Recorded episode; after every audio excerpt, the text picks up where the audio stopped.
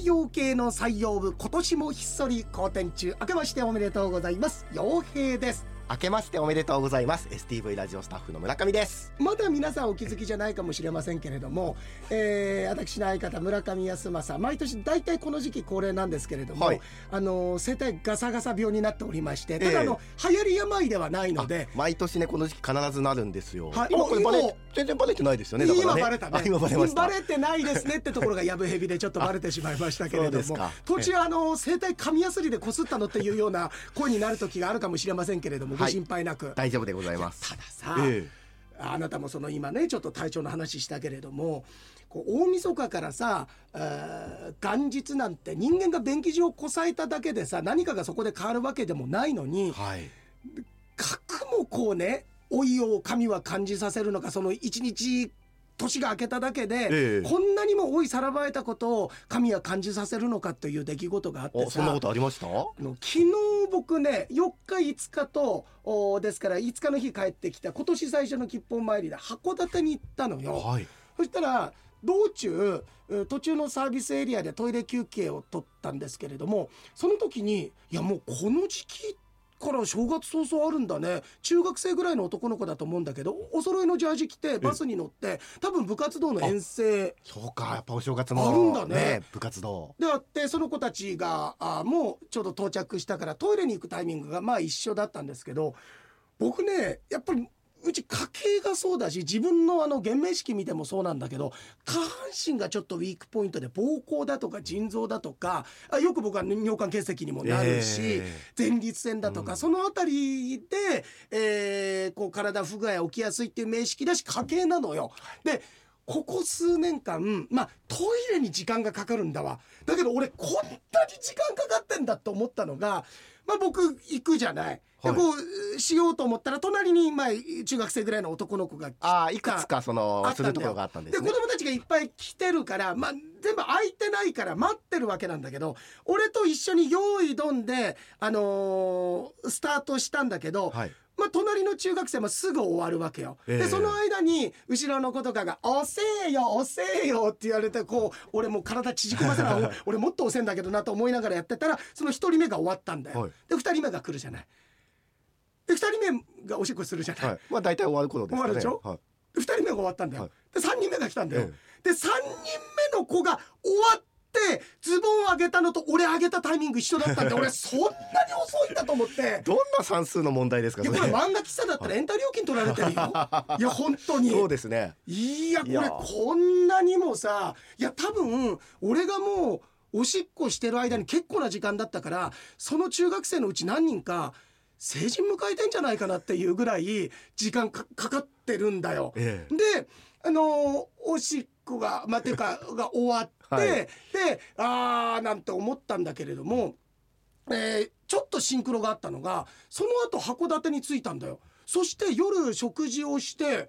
えー、ホテルに戻る前にコンビニ寄ったらそのジャージを着た子供たちがいたんでまあ同じ子かは分かんないけど、えー、まあ、学校は同じだろうね。うわシンクロだなーなんて思ったのはだけどやっぱり大人って嫌なのはさすっごい特徴的な青のジャージだったからうわこれだけシンクロがあったら金杯青枠くんじゃないかいや大人って嫌だ。大人がダメなんじゃなくて洋平さん個人の問題ですよそれは。てなわけでさ、年明け早々こう身の衰えを感じる出来事があったんだけれども、はい。ええ、ただ捨てる神あれば拾う神ありというか2014年こうモチベーションが上がるっていうのかな。うーまあ襟を正してっていうのかな身の引き締まるような思いにさせてもらえる嬉しい出来事があって、はい、というのがこれね本編のこっちで話してるかどうかちょっと定かじゃないんだけれども、はい、村上君とこの収録後にポッドキャストとかラジオクラウドで聞ける方でだけ話してることかもしれないんだけど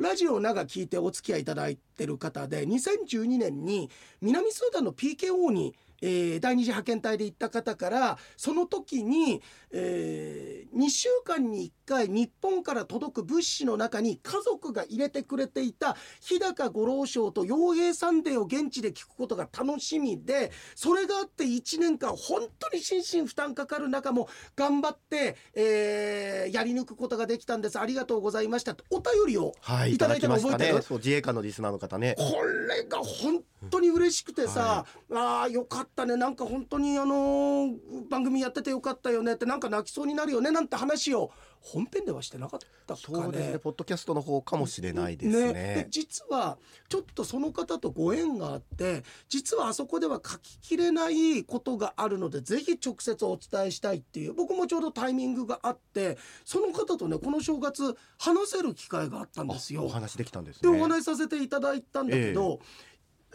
その最初いただいたお便りのイメージっていうか中には2週間に一度届く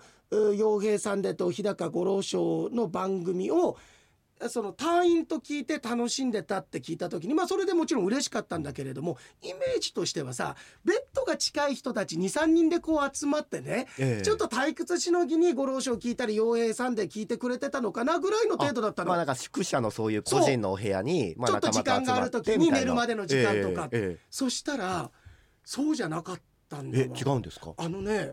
えーえー、毎週日曜日に更生施設っていうそのいわゆる駐屯地的な場所にのに、えー、構成ってのは福利厚生の構成でストレスがかかりぬ職場だから皆さんがこうリラックスしたり穏やかな気持ちで任務に当たれるように皆さんでこう楽しんでいただけるレクレーションルームみたいなのがあるの。で、ね、まあいろんなもうこう楽しむことがある中で、はい、毎週日曜日もちろん日本との時差がすごくあるから南スーダンなので現地時間なんだけれども現地時間の日曜日陽影サンデーが始まるお昼12時南スーダンでのもちろんお昼12時ですけどそこで構成施設で12時からリアルタイムの体でみんなで聞いてたんだって。で俺これ聞いた時に「えっ?」ってそんな風にして聞いてくださってたんですか？いやそうなんですって言ってくれてでうんその聞いた時にその隊員の人はもう体感されてて南スーダンに行ってる時は50代前半ぐらいで今は、えー、もう60いや62この髪の毛の枯渇ぐらい考えると63かな。いやいや髪の毛で判断しないようにしてください。63だと思うんだけど、はい。ええ、なんだけれども当時はまあ50代で他の隊員さんが当時僕が陽影サンデーやってた時って30代半ばから前半から半ばにかけてそうですね。2010年代にやっていた番組なんですけれどもね日曜日。ちょうど隊員が同じぐらいの世代の人がすごく多かったんだって、だから僕が例える話だとか僕のするゲームの話だとかあるいはその30代前半から半ばぐらいのその描く世界観だとかがすごくその隊員たちにとってはタイムリーだったみたいでとってっても楽しく笑顔でね笑いながら皆さん聞いて、えー、気持ちをリラックスすることができてたんですよ。で中でもってあのー全力洋平様ってコーナーがあったんだわ。そうですね終盤に。そう、はい、それは皆さんからいただいたお便りは僕が読んでもちろん届くお便りっていうのは僕の年を考えると当時30代前半だから、えー、僕よりも長じてる方々あ年上の方々たちのお便りを読んで僕の30代が思うことをこう伝えさせていただいてまたそのお便りに合う曲を村上くんがこう見つけてかけさせていただくっていうコーナーがあったんだけれども、はい、そのコーナーがやっぱり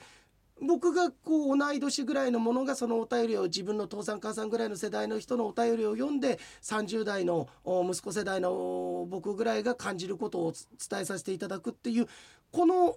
構成になんか教師を覚えたりだとかまあう里心みたいなものも少し出てくるのかもしれないけれども、はい、多くの人たちがねこう涙しながら聞いてくれてたんだって。いやそれ聞いた時にいや僕今まで何かを成してきた人生ではないけれどもそれでもいくつかこうアクセントの中でこれをするために生まれてきたのかなってこれが使命宿命なのかなっていうことがいくつかある中の間違いなく一つとしてあ放送やってきてよかったなってこのためにあの時にに2週間遅れで南スーダンに放送を届けるために僕もしかしたらラジオをやってたのかもしれないなってちょっとね話を改めてこうこうこうでって本当にその時はありがとうございますって伝えてくださってる時なんかちょっと泣きそうになってきちゃってさ、はい、いや本当に感謝してでその方がこれね傭兵商店の方でもお話しさせていただいてると思うんだけれどもこっちでもしたかな？えー、一度あの今回じゃなくてその前に去年お会いしたことがあるんだけれども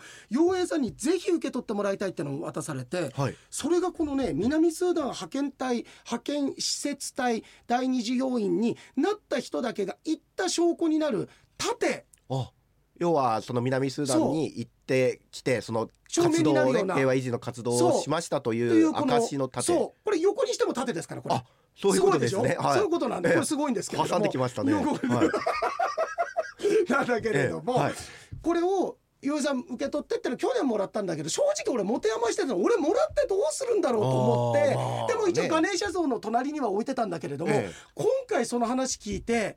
ちょっと2センチぐらい前にずらしたもん俺これ。いやこれでもね本当にこれ見て、はい、あこのために僕放送やってたのかもしれないなって。で五郎賞も同じように楽しみで聞いてくれてて五郎さんにその話しましたか？って聞いたの、ええ、五郎賞にお便り出したりとかした、はい、いや実は五郎賞にはしてないって言ったから、うん、あじゃあ僕が責任持って自分の放送で五郎さんにそれ伝えますわって、はい、そういうような思いの人がいて、えー、1年間乗り切って、えー、平和維持の活動をしていたんですよっていうのに僕らは少なからずまあ1助にもならない0.5助ぐらいかもしれないけれども力にはなってたんですよって放送で伝えさせていただきますねっていう。いやもう俺これ盾持ってんだから、はい、俺、はい、これ南スーダン行ったってことでいいよね？2012年。俺誰かウィキペディアにもいいよ。いやダメダメ行ってもいないし。なんだったら、はい、五郎さんも南スーダンで死んだってこといやいやいやそんなことないですよ。そんなことないですよ、うん、ただラジオが聞いて楽しんでくれたっていうことですからまあつながってはいたでしょうねでもね。つまりこの盾ってそれだけの、うん、お思いが詰まってるっていうことなので、ええ。